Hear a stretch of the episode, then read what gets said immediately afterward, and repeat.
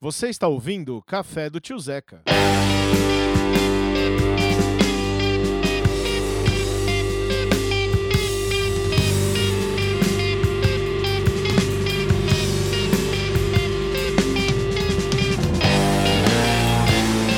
Salve, salve rapaziada! Estamos aqui começando mais um Café do Tio Zeca ao som de Jair Naves. Jair que está lançando o seu novo disco agora em 2019, o Rente, e a gente está ouvindo o Mácula. da minha mão, lembrete apagado, um borrão, conselho e também confissão. Eu não posso mais errar. O Rente, que é o quinto trabalho na carreira solo de Naves. Esse disco foi todo gravado e mixado aqui no PTG Studio por quem vos fala, com produção do próprio Jair. Basta viver o suficiente. Todo mundo de algo se arrepende. Você mesmo se repreende. Eu não posso mais errar. Bom, e no programa de hoje a gente vai falar sobre a profissão de hold. A gente contou aqui com três pessoas importantíssimas do meio: o Rafael Herdei da Casa do Hold, o Igor Lavrador, que trabalha com o Dead Fish, e o Osias, trabalha com Chitãozinho Chororó, Genesi, entre outros. Então, bora ouvir o que essa turma falou pra gente aqui hoje. O terceiro café do Tio Zeca hoje falar de hold. E eu tô aqui com o Rafael Herdei da Casa do Hold, com o Osias e com o Igor Lavrador. E queria que vocês se apresentassem um pouquinho pra gente começar um bate-papo aqui de cara, por favor. Boa. Valeu pelo convite. Obrigado para todo mundo que está assistindo e ouvindo aí. Eu sou Rafael Herdei, sou fundador da Casa do Hold, uma loja de acessórios e suprimentos para profissionais de shows, eventos, eh, cinema.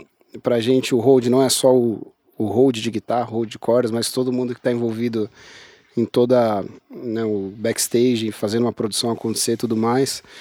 Trabalho com música desde sempre, com 15 anos de idade comecei a tocar guitarra, como todo bom músico frustrado, fui pro, pro backstage. E aí, enfim, já passei por quase todos os, os as possi possibilidades que existem de profissões no backstage. Já fui é, auxiliar de empresa de locadora, montador, é, enfim, fui, fiz muito trabalho de como hold mesmo, de cordas, de bateria. E já tem alguns anos que eu me especializei mais em fazer monitor. Então já tem cinco anos que eu trabalho com um cantor chamado Thiago Bravanel. Sou o responsável pela direção técnica e o monitor da banda. E eu acho que é isso. Osias. Pá, valeu, obrigado pelo convite aí, Zeca. Sou Osias, eu. Eu acho que junto com, com o Rafa aqui, a gente começou meio no final dos anos 90 ali, na época que deu aquela bombada daquelas bandas de, de hardcore melódico, né?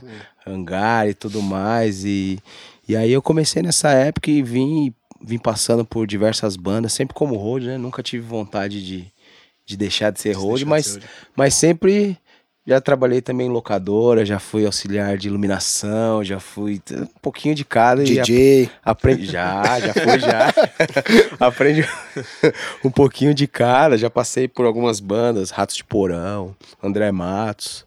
é, e atualmente eu tô, migrei, alguns anos, né, que eu já faz já, que eu tô no sertanejo, eu tô com o Chitãozinho Chororó. Que legal. Legal, legal. Igor. Eu queria agradecer também a oportunidade de participar aqui, só tem fera. E eu sou um pouquinho mais novo que os dois, não tão mais novo assim, mas como ele comentou agora de que foi no, no boom das bandas ali do final dos anos 90, começo dos anos 2000, que eles começaram a trampar, foi quando eu me interessei por música a ponto de, tipo, querer tocar. Então foi ali que eu conheci música, que eu, que eu comecei a me interessar por tocar, por ter banda. E eu comecei por um caminho diferente, eu fui pelo caminho do vídeo, comecei a me interessar por essa parte dos trabalhos primeiro. Então, eu estudei rádio e TV, fiz Que legal. comecei a trabalhar com vídeo, com foto. Aí eu comecei a trabalhar com uma banda que chama Project 46. Trabalhei fazendo muito trampo com eles de vídeo na estrada e foto. E só que como já tocava com esses instrumentos, gostava dessa parte do trabalho também, então sempre ajudei. Dali eu comecei a pegar uma boa experiência de de estrada, dessa toda essa vivência de chegar, montar passagem de som, não sei o que, desmontagem, toda essa coisa.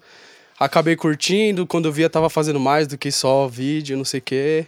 Também depois conheci o Role, ajudei ele no, no curso da Casa do Road. Migrei pro Dead Fish, hoje eu trabalho com o Dead Fish. Cheguei lá também fazendo foto, de repente virei road, fiquei como road um bom tempo, agora faço road produção na estrada, na correria. E é isso aí. Que legal.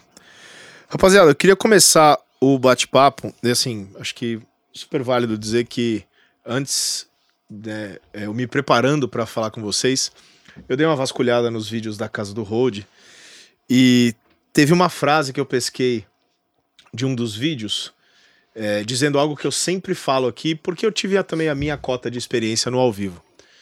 E no ao vivo tem uma galera que curte muito valorizar ou vangloriar o cansaço e a, a rotina, né, a, a, dureza que é, de fato, a estrada. Mas a galera meio que supervaloriza isso um pouco. E vocês, você falou um lance num dos vídeos dizendo que o cansaço não pode ser uma medalha, que o cansaço é, nunca pode ser vangloriado ao ponto de tipo, não é legal ficar três dias sem almoçar e dois dias sem dormir.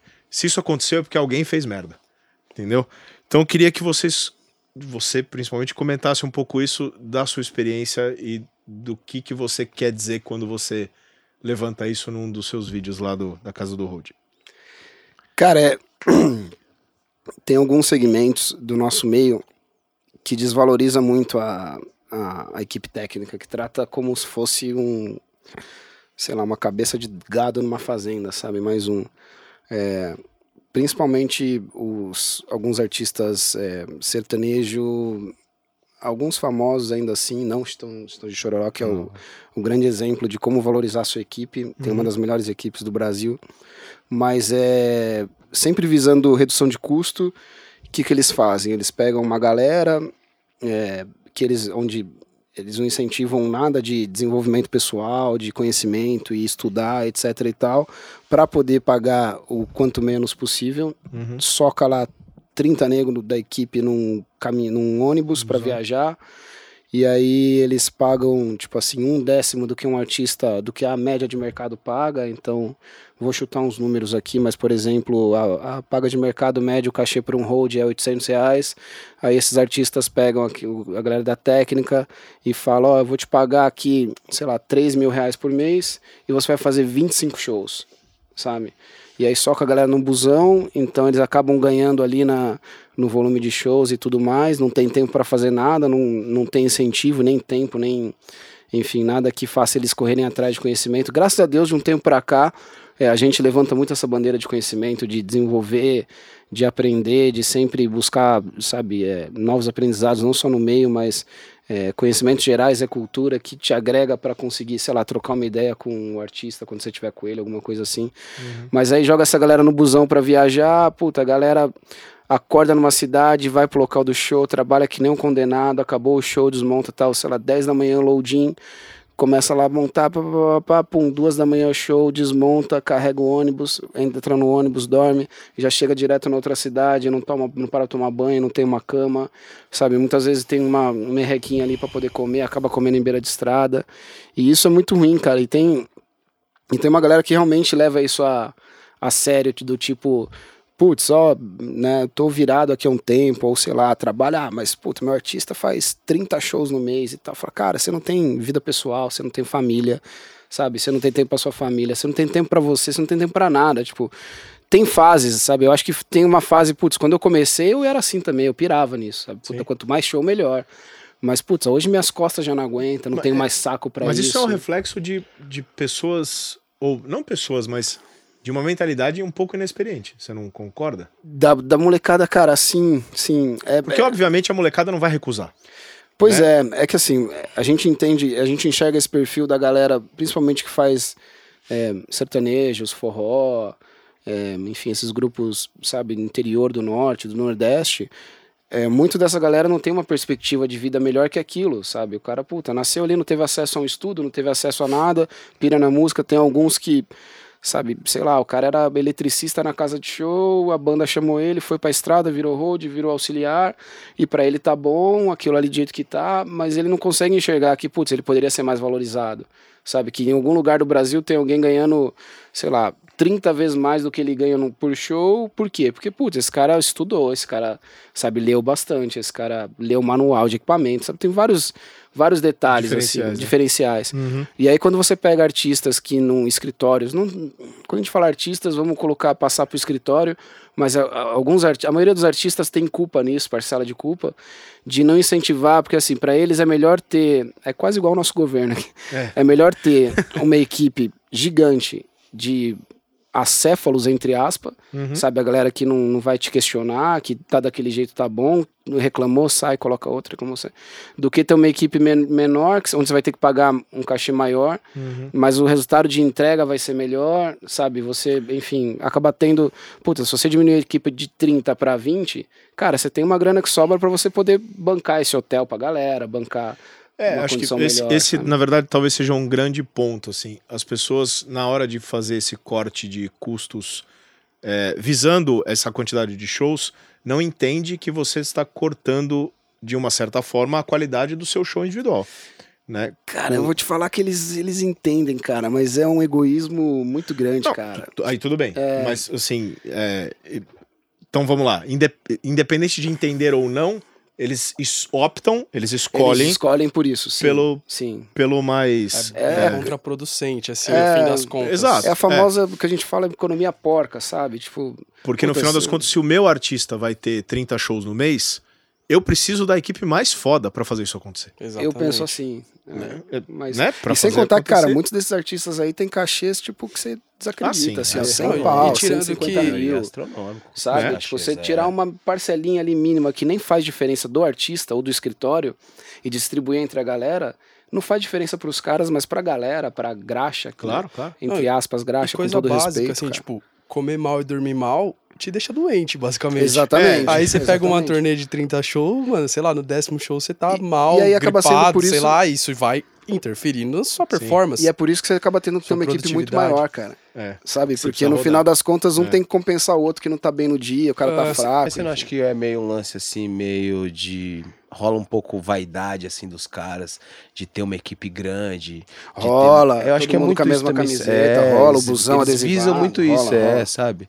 Não, sim, onde eu trabalho lá no, no Estúdio em Chororó atualmente é assim também, é todo mundo, mas é, é, a gente não fazemos 30 shows, fazemos tipo 8, 9, mas o cachê é muito maior, É, é muito qualidade, a qualidade é incrível, sabe? Nossa Sim. produção é muito boa, sabe? Tu- é, tudo é bom, assim, eu não acho, não vejo, sabe? Tirando pelo nível, assim, do que eu vejo, assim, eu acho ótimo, pra, pra, pra, pra mim, né? Não, Pra não, mim acho tá que pra tudo gig toda, na verdade. Sabe? É, pra, É. pra todo mundo eu acho bom ali, sabe? Justo, sabe? Sim. Então, eu acho que é meio um lance de.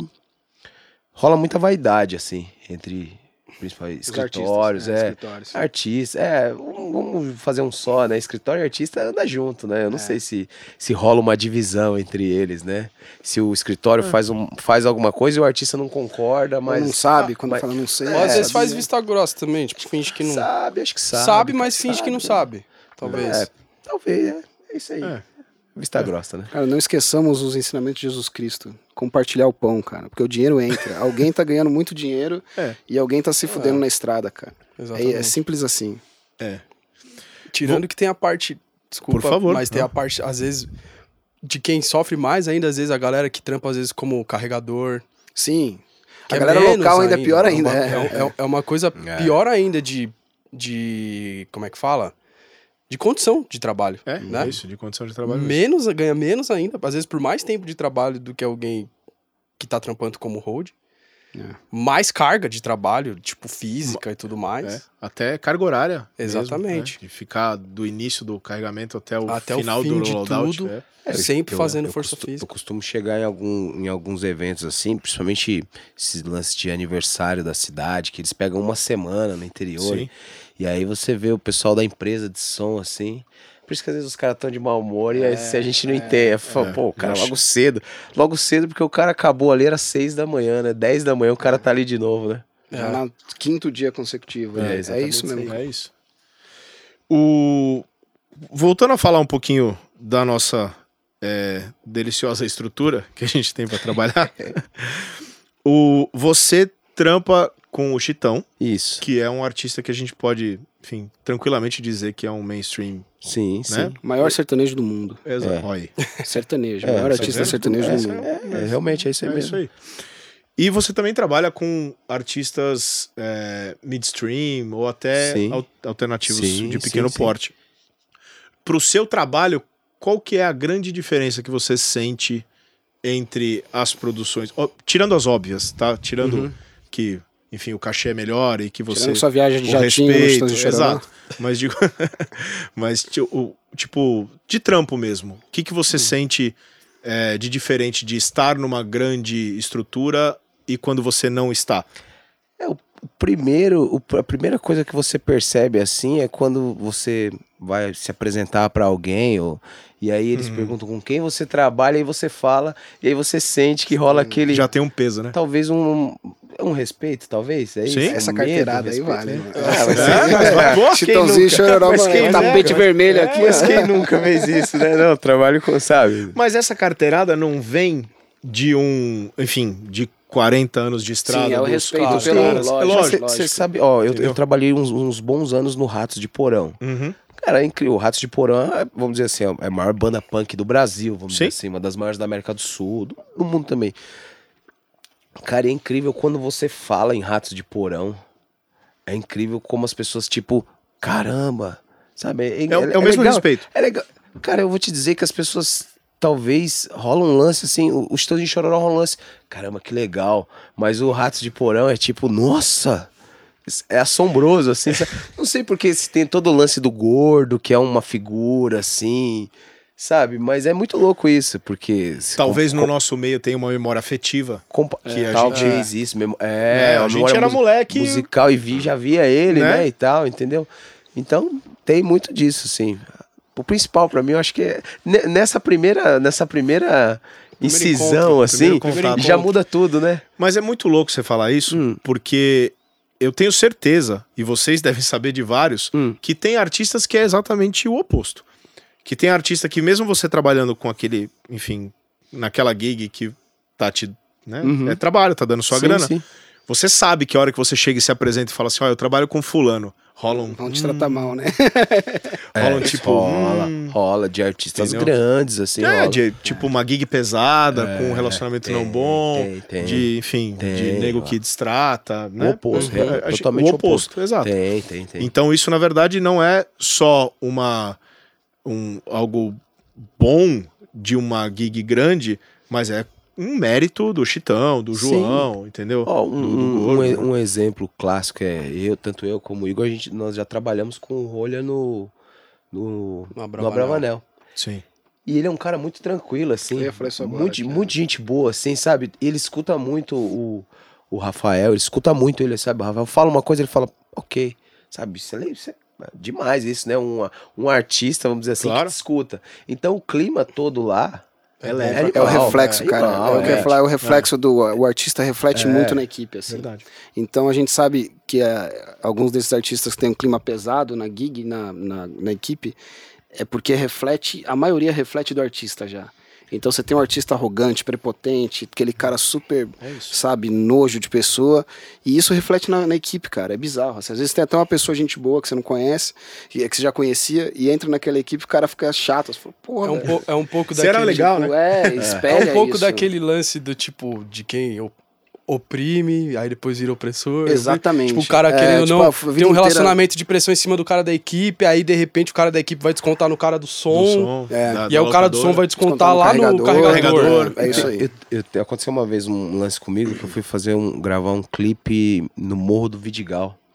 E aí era a participação do Jorge Benjor. E o Jorge Benjor, ele tem uma fama de ser um cara bem exigente, assim, durante o show, sabe? Ele exige muito, ele, ele tem um lance dele, é óbvio também, o Jorge Benjor, né? Claro. E ele tem um lance assim, e todo mundo fica meio, sabe, receoso de lidar com ele, porque ele é um cara bem direto também, ele já fala logo. E aí eu tive uma. Eu eu comecei um diálogo com ele assim sobre cachorros. Uhum. E a gente ficou conversando e todo mundo parou assim, ficou olhando, porque naquele dia ele tava meio irritado assim, acho que tinha acordado cedo, tinha vindo direto de um show, não tinha descansado. E aí eu comecei a trocar ideia com ele sobre cachorro. Uhum. E ele, tipo, abriu, ficou, sabe, falando assim, nossa, mas, sabe, uma conversa informal, assim. pegou na minha mão. Ô, prazer te conhecer, viu? Tá vendo? Mas o, Você tá ligado? o, pô, o Osias tem essa característica simpática, né? De Eu desmontar já vi ele fazer pessoas. isso com outros artistas também. Com os gringos, quando a gente trampou com os gringos do Morrissey. O Ele Osias, também eu- fez um eu negócio o Osias- rolar bem ali onde tava, às vezes, rolando um momento de tensão ou não. Tipo, conseguir chegar com o cara assim, não, tá tudo O tranquilo. Osias, ele é uma flor de pedra, assim, porque você olha, assim, parece uma pedra, mas por dentro é uma flor, assim, uma Isso, orquídea. é- isso- talvez tenha levado ele a, Aonde aonde ele ele tá, tá com hoje, certeza. entendeu? Porque isso é uma característica importantíssima pra quem trabalha num, Pois é, live. cara, principalmente o cara que vem de fora, assim, você vê que o Morse foi trabalhoso, assim, e eu me dei muito bem com o pessoal da equipe, assim, sim. sabe?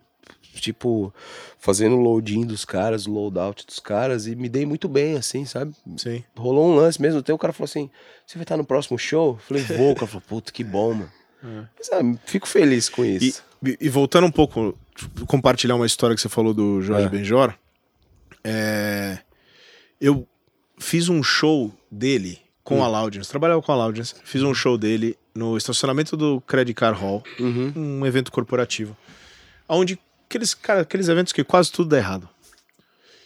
E Costuma acontecer. é, né? Costuma acontecer. Exato. Porém, é, nesse show, eu lembro de alguns produtores técnicos e, enfim, é, pessoas mais altas lá estavam comentando que era tudo reflexo do tratamento que eles estavam recebendo do artista. É. E, porra, show do Jorge Ben, né, velho? É 25 pessoas no palco, sei lá. É, tipo, 15 nego, é gente Aham. pra caramba.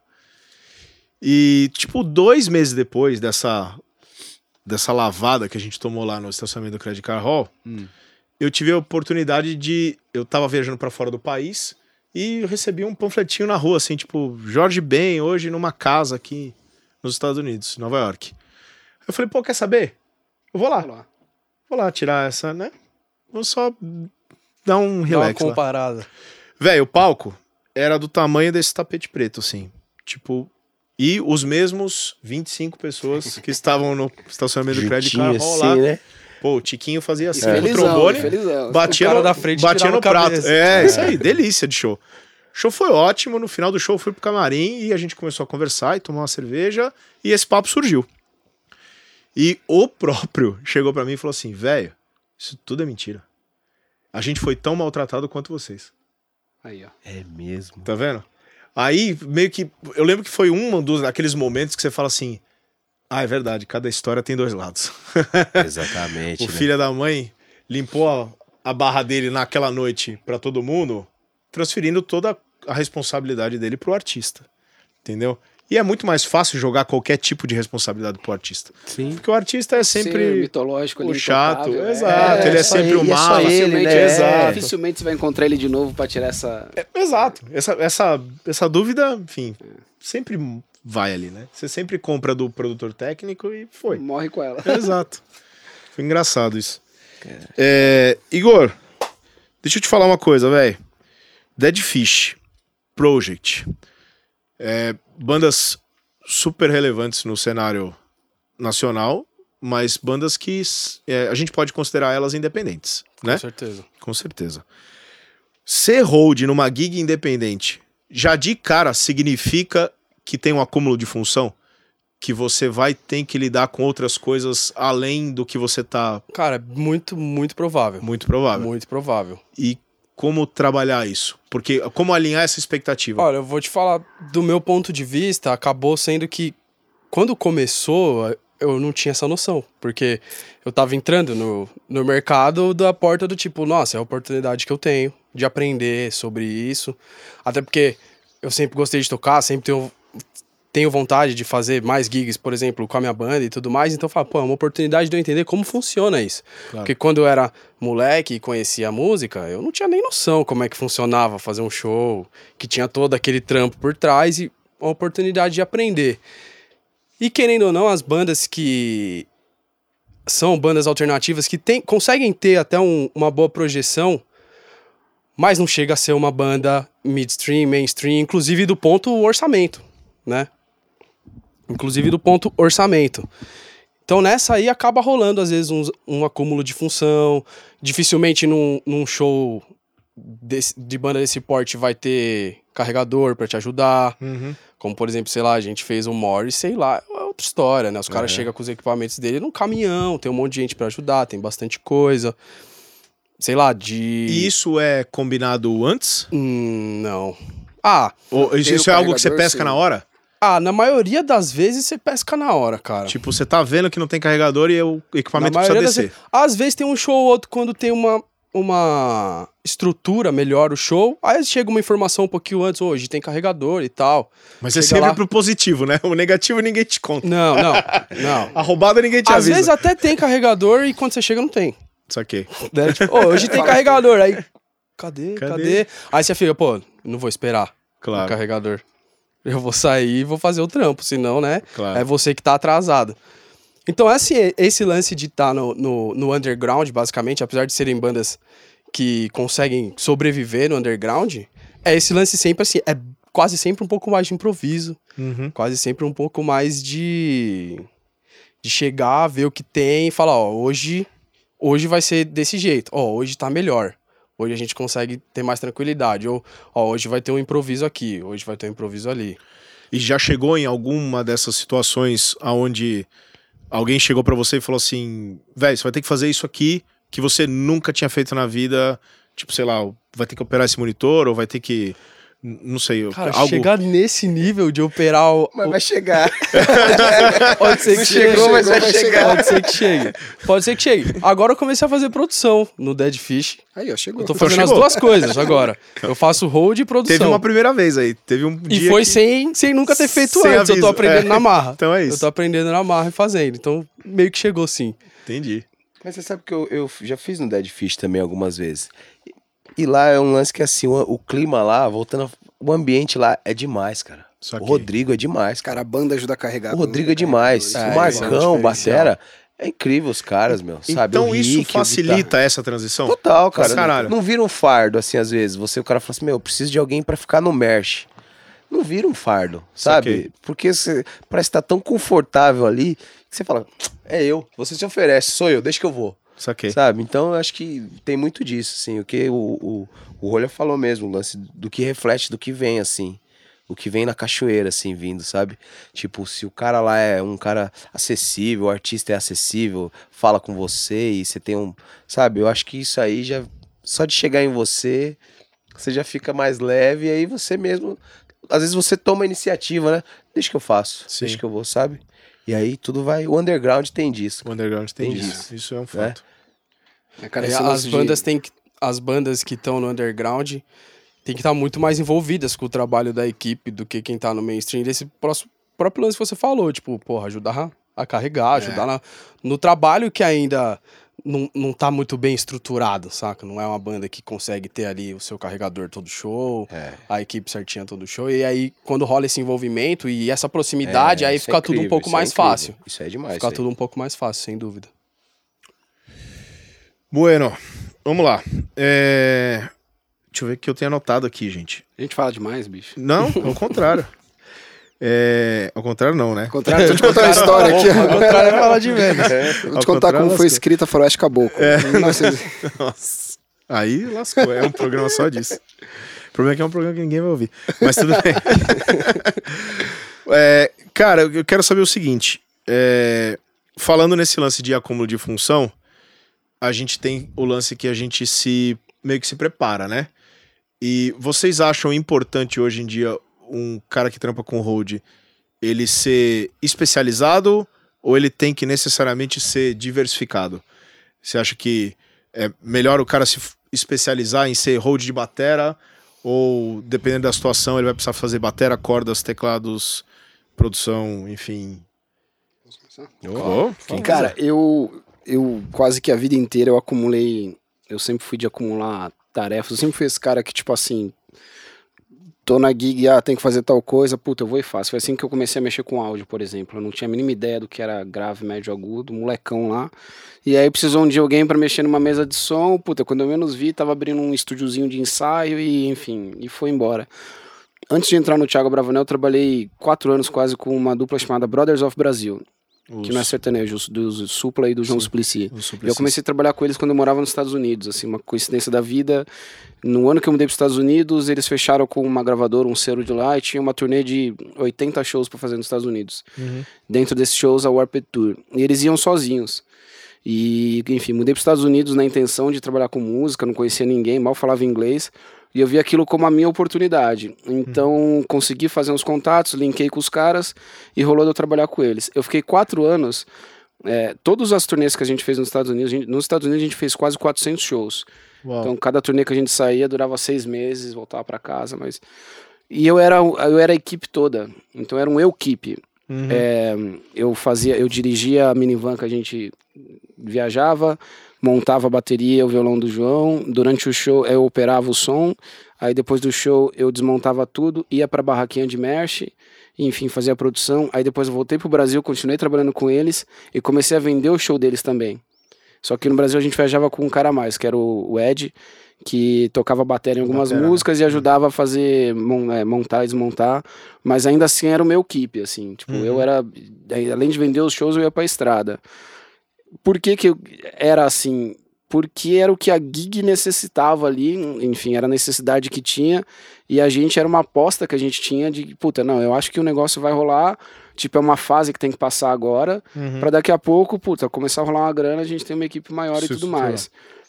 O daqui a pouco nunca chegou, mas por outro lado eu tenho, tipo, eu acumulei um aprendizado nesses quase quatro anos com eles, que foi um absurdo, assim, de, Uhum. sabe, tanto nas turnês dos Estados Unidos, de, de viajar, puta, a gente fez uma turnê de suporte, é, opening band pro Flogging Molly, Uau. que foi sensacional, uma das melhores turnês da minha vida, assim, onde eles viajavam num busão, a equipe num busão, a banda em outra, era turnê só de ginásio. E aí, tipo, puta, quando chegava assim, eu com a minivan com os caras, aí eu vinha os, os, os stage hands de lá, né, os carregadores e tal. Aí a galera, e aí, cadê seu caminhão? Eu falei, não, mano, tipo, é só isso daqui. Aí eles, ah, tá, quem que é tal pessoa? que- Eu, sou eu, sou eu, sou eu, Merch, sou eu, som, sou eu. E aí, tipo, os caras meio impressionados, assim. Mas isso foi uma fase, sabe? Eu acho que isso é importante desde que não seja o modelo do negócio. Tá. Sabe? Se o. Óbvio, também não vou cagar a regra. Tem, pode ter que seja. Pode ser que tenha uns artistas que, puta, rola de ter um cara só que faz tudo tal. Funciona bem. Mas eu não acho que nem, nenhum artista com um modelo que dependa de ter um cara só que faça tudo, ou dois caras que façam várias coisas, vai funcionar. E eu acho que no começo de carreira isso é muito importante, você passar por todos, por todos os meios. E aí, respondendo a pergunta, eu acho que a especialização é sim muito fundamental, principalmente para quem já sabe o que quer.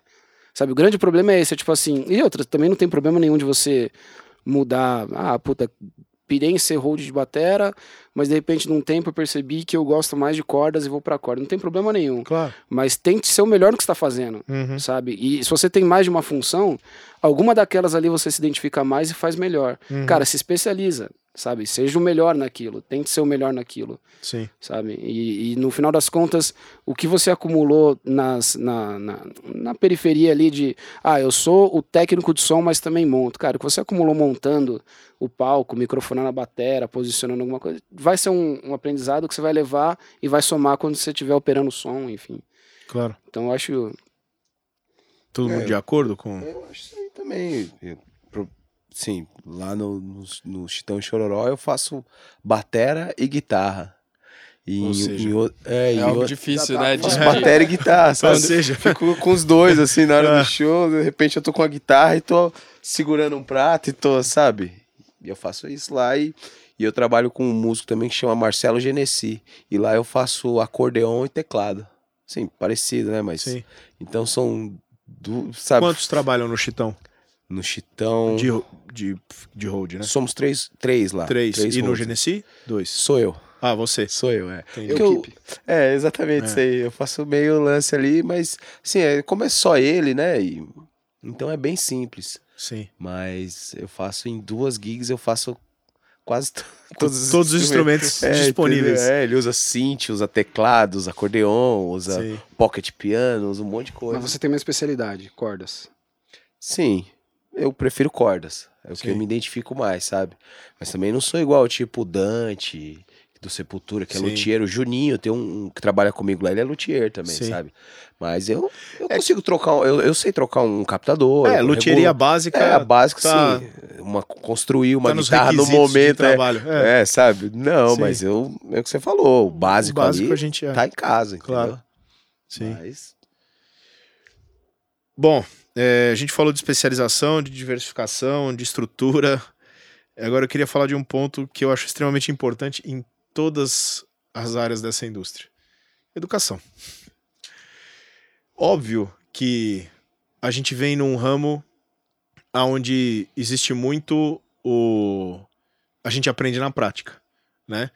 Mas a gente também sabe que se de alguma forma tivesse uma estrutura que possibilitasse isso é, não acontecer, facilita toda uma indústria. Como que a gente muda isso? Como que a gente dissemina essa informação? Como que como que um road começa sem ser segurando prato de bateria e trocando corda de guitarra? Existe isso? Cara, hoje ele pode assistir um curso nosso de graça, inclusive no YouTube. eu ia deixar pra É ele. isso aí. falar, óbvio. Ó, eu- aqui Graça, quicando pra ele. É lógico.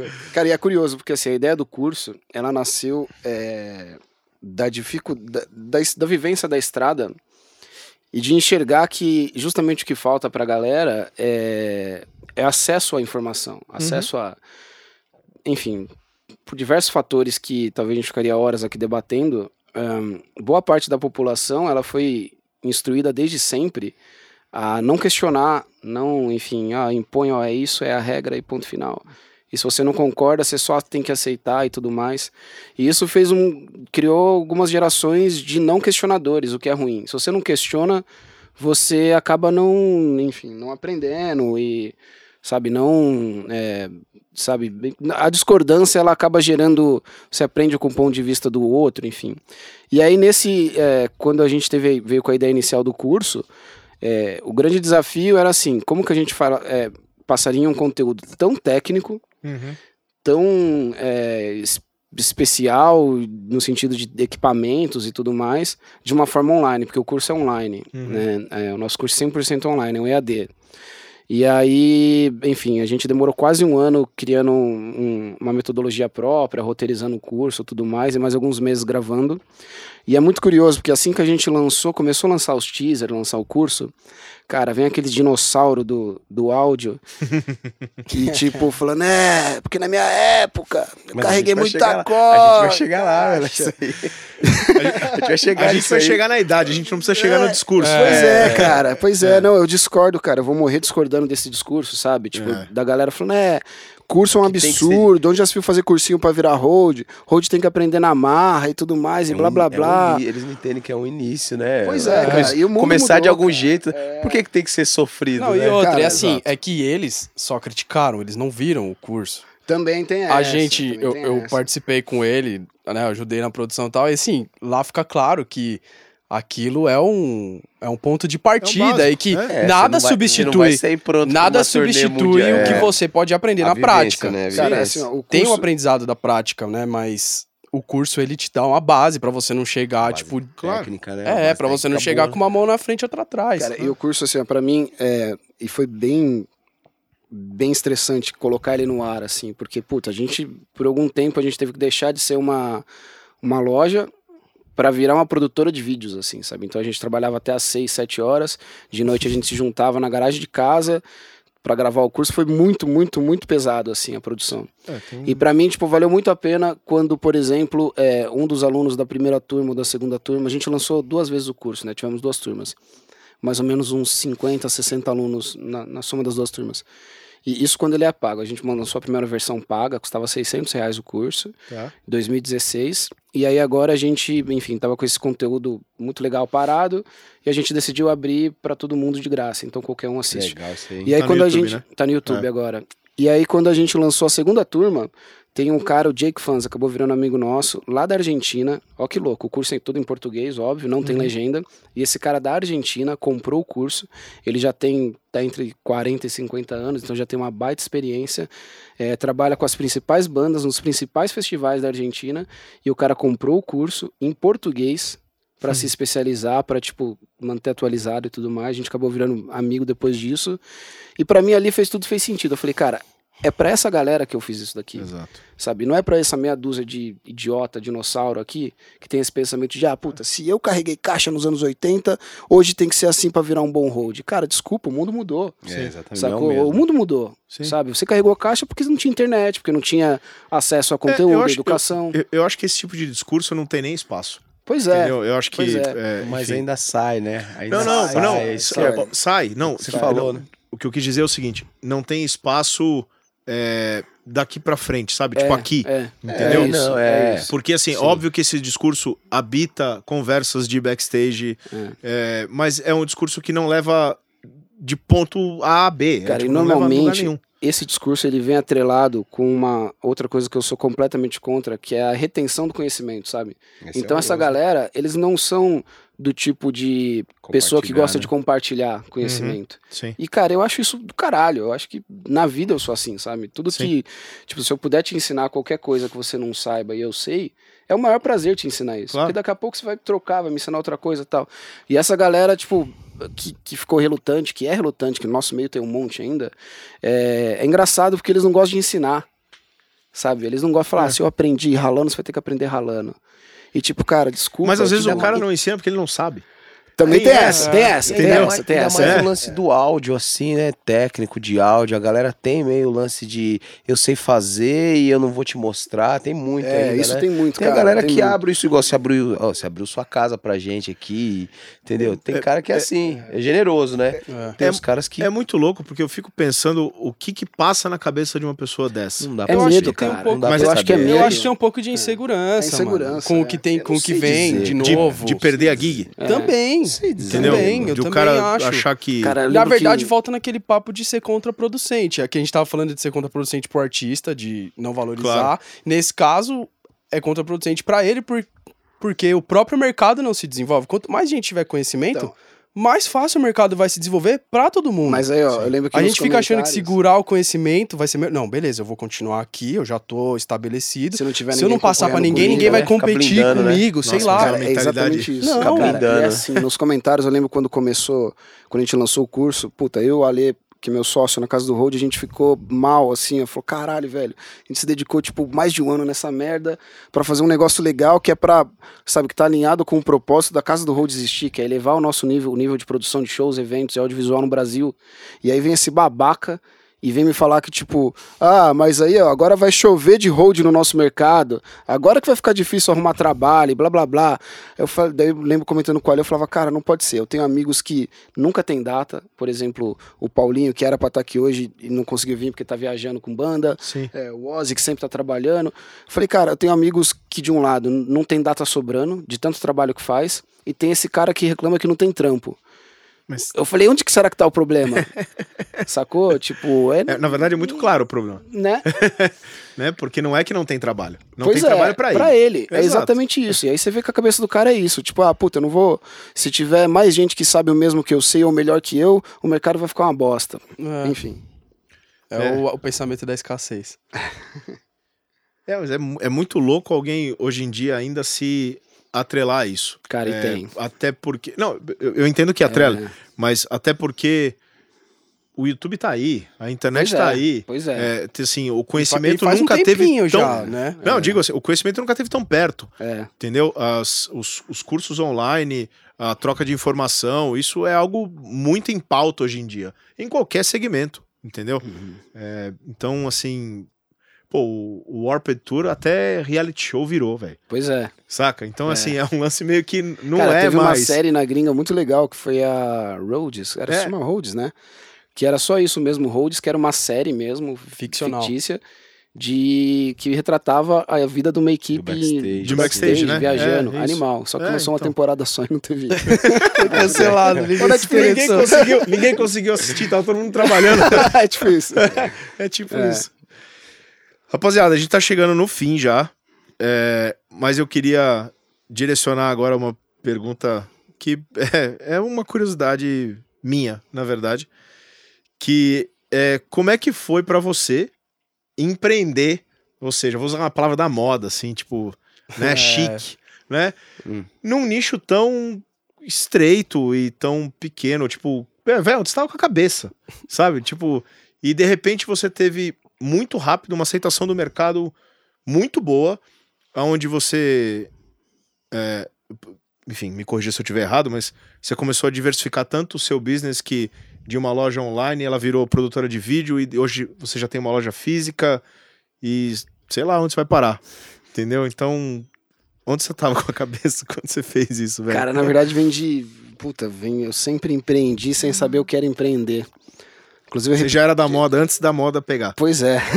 ah, eu sou fã da É os banda antes de origi- tocar os verdadeiros, Deus verdadeiros. Agora, Não, esse papo de empreender agora, é, vai não, todo mundo começar a coração, empreender, vai ser né? ruim.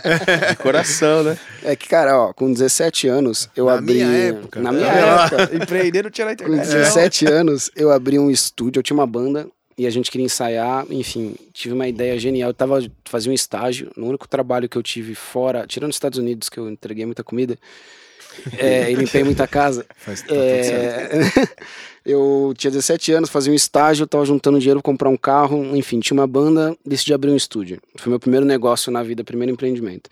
Do estúdio nasceu uma produtora de shows e eventos. Eu tive um sócio, enfim, fizemos coisa pra caramba tal. O primeiro grande show que eu fiz na vida foi em 2001, com o Dead Fish, inclusive. Eu produzindo. A gente colocou hum, 4 mil pessoas num ginásio em Osasco e tudo mais. Aí, enfim, essa produtora fechou. Abri uma outra produtora com mais um sócio, também não rolou. Depois eu tive é, uma, uma. Enfim, fizemos. De um zine saiu uma revista com um amigo. Essa revista virou uma editora. A gente lançou duas revistas, algumas edições sempre voltada. A revista chamava Underground Press, a primeira, e a segunda Under Mag. Então falava do nosso meio de bandas de hardcore. É meio que uma versão nacional da Alternative Press lá dos Estados Unidos. Sei. E também não deu certo, fechou. É, depois eu tive, sei lá, que eu fiz mais aqui no Brasil. De- de- acho que eu tive mais produtor aqui, foi quando eu trabalhei um tempo no Rico Bonadil, em Pop Sei de tudo, fui embora para os Estados Unidos. Aí eu fiquei quatro anos nos Estados Unidos. Lá eu tive dois negócios. Não, tive um negócio lá, que foi a produtora Escena. Eu abri uma produtora lá, eu enxerguei um. Porque eu sempre tive essa visão de, puta, isso daqui dá pra virar um negócio. Só que eu nunca me dediquei a, a estudar business, gestão, enfim, Tá. todas essas coisas. Então todos os meus negócios sempre faliram. Aí lá nos Estados Unidos eu abri uma produtora que levava bandas de fora, né, focado aqui no Brasil, bandas que queriam fazer turnê nos Estados Unidos, é, porque assim, eu tava fazendo as turnês com o Brothers, Uhum. então eu pegava todo, já tinha pegado todo o esquema como funcionava as turnês lá, e falei, cara, é fácil fazer uma turnê aqui pra uma banda de fora, você só tem que saber como faz. Sim. Então a gente começou a vender esse know-how, juntei com mais dois amigos americanos, e aí a gente montou a Escena, que era uma, uma, uma produtora onde a galera contratava a gente, a gente fazia todo o booking da turnê, toda eles pagavam pra gente, compravam a passagem, a gente pegava no aeroporto e todo o resto era com a gente. Entendi. Aí a gente tinha uma van, nossa, tinha backline e tal, enfim, rolou super bem. E aí também acabei voltando pro Brasil, fechamos a Escena. E aí, só que um pouquinho antes de fechar ela, nas indas e vindas pra cá, eu comecei a trazer, eu trazia umas muambas pra cá pra, tipo, ajudar a pagar passagem e tal. Porque assim, o que acontecia? Nessa época também eu via banda que tava indo dos Estados Unidos pra cá. Aí eu já falava com os caras, falava, pô, vocês vão fazer um show, tal, precisa de alguém, tal, tô aqui, tô lá no Brasil, se você precisar. Uhum. Aí os caras falaram, ah, beleza, faz com a gente. Aí eu tinha que me virar pra chegar no Brasil. Então eu comprava umas paradas, vendia, calcinha da Victoria's Secret, creme da Victoria's Secret, que eu ia no outlet comprar. Foi assim que começou. Cara, a Casa do Road nasceu disso, Nasceu disso, pareça. de creme da Vitória Secret. Creme da Victoria's É isso Secret. aí. e a ideia da Casa do Road mesmo foi quando eu já tava no Brasil e abri meu guarda-roupa, tinha um monte de calcinha, creme lá parado. Eu falei, puta, mano, isso tava encalhado assim. E aí, nesse meio do caminho, eu comecei a trazer uns, uns negócios para uns amigos. Ah, traz um afinador, traz isso, traz não sei o que lá, uma ferramenta. E aí eu fiquei com aquilo na cabeça. E aí, nesse mesmo dia, tomando banho, eu fiquei com aquilo muito girando. Assim, falei, caralho, eu tenho que fazer alguma coisa que me dá tesão, sabe? Apesar de vender calcinha é legal, mas, tipo, sabe, vender pra internet não é tão legal. legal. Eu falei, preciso fazer uma coisa mais legal e tal. E no meio do banho eu tive a ideia, nasceu assim, ó, surgiu, pum, Casa do Road. Eu falei, caralho, é isso. Aí saí, já registrei o domínio. E, puta, isso já tem, foi em 2013. do- Finalzinho de 2013, assim. Aí demorou quase um ano pro, pra ideia virar um negócio em si, lançar um site e tal. Então o site saiu no final de 2014. E aí, quando eu tava pra lançar o site, a minha ex-namorada na época, ela, enfim, eu tinha acabado de conhecer ela. E ela que me clareou essa ideia de, olha, você tem negócio, você tem que. Não é só ser bom naquilo. Tipo, ah, pô, tem um estúdio, não adianta você ser o melhor técnico de som, Não, melhor produtor e você ser um, um péssimo gestor. claro. Porque no final das contas é um business, é um negócio. Você tem que entender de fluxo de caixa, tem que entender de gestão de pessoas, enfim. E aí, quando eu conheci ela, eu falei, ela falou: ah, o que, que você faz da vida tal? Eu falei, ah, eu sou. Eu tô abrindo uma loja virtual. ela falou, que legal, um e-commerce de quê? Eu falei, não, não, é uma loja virtual. então, tipo, eu não tinha ideia do que era aquilo, enfim. E aí ela me incentivou bastante. Então, nesses últimos cinco anos, eu fui muito atrás de conhecer, buscar conhecimento de gestão mesmo, de negócio, de, sabe, eu não, puta, eu não tinha ideia do que era fluxo de caixa, entendeu? E, enfim, e aí isso fez com que eu entendi que falei, puta, se eu tivesse pegado isso lá em, com 17 anos, hoje eu, sei lá, seria o Elon Musk. O. Os justos. Os justos. Não, não é, cara, porque no final das contas eu sempre quebrei meus negócios, sempre foram, todos foram negócios legais. E eu Sim. sempre quebrei porque eu não tinha ideia de gestão, não, não manjava mesmo de correr atrás de, sabe, estudar sobre negócio pra valer. E aí com a casa do Road foi onde eu comecei a correr muito atrás. Aí logo no comecinho o Ale entrou comigo também, que o Ale já já tinha um background, tipo, eu não tenho eu parei no segundo grau, então não tenho faculdade, não tenho nenhum curso superior. E o Ale já estudava, já tinha, enfim, pós-graduação, tudo. Então ele me ajudou a, a correr atrás. Então nesse, nesses últimos quatro anos, o que fez o diferencial mesmo foi es- tem que estudar negócios, assim, estudar sobre, sabe, é, enfim, ainda não uso terno e gravata, pretendo nunca usar, mas eu entendi que isso é o que fez a Casa do Road virar o que é hoje, né? E graças a Deus a gente tá indo super bem, vamos abrir a segunda loja esse ano, tipo, hoje Ah. tem um time bem legal, assim, estamos com um time grande, os desafios já são outros, né? Hoje estou estudando muito sobre gestão de pessoas, porque o time está crescendo rápido e é difícil você compartilhar a cultura que de quando era só eu no fundo de casa, para hoje que a gente está num galpão gigante com um monte de gente, enfim, Estoque. caramba. estoque e tudo Sim. mais. É, e, os- e tudo começa a ficar mais sério, né? Os números maiores. Puta, você pega a folha salarial hoje assim, você fala, caraca, velho, você deu um chabu aqui, fudeu, sabe? então é. Foi assim. Que bom, que bom. Rapaziada, a gente tá encerrando. É, queria, enfim, dar um abraço em vocês. Agradecer muito. É, o papo é curto, mas eu acho que a troca de informação é muito rica. Sim. E, enfim, espero que vocês tenham gostado tanto quanto eu. Eu adorei. Pô, foi da hora É. pra caramba. Muito obrigado. A gente vai se trombar por aí, dentro e fora do backstage aí, tenho certeza. É, Acho que eu queria só encerrar esse nosso pro- terceiro programa com uma menção ao André Matos, que acho que todo mundo aqui conhecia. É, ele sempre foi um cara muito foda e chegou a falecer é, esse final de semana. Então eu tenho certeza que onde ele tá, ele tá num lugar bem bacana. E vamos trabalhar e vamos se cuidar, que é, o- É, esse é o nosso maior bem. Certo? Certo. Mas obrigado a todos. Muito obrigado, Bona. Muito obrigado, Luigi. A gente tá com visitas hoje, então muito obrigado pelas visitas e fui.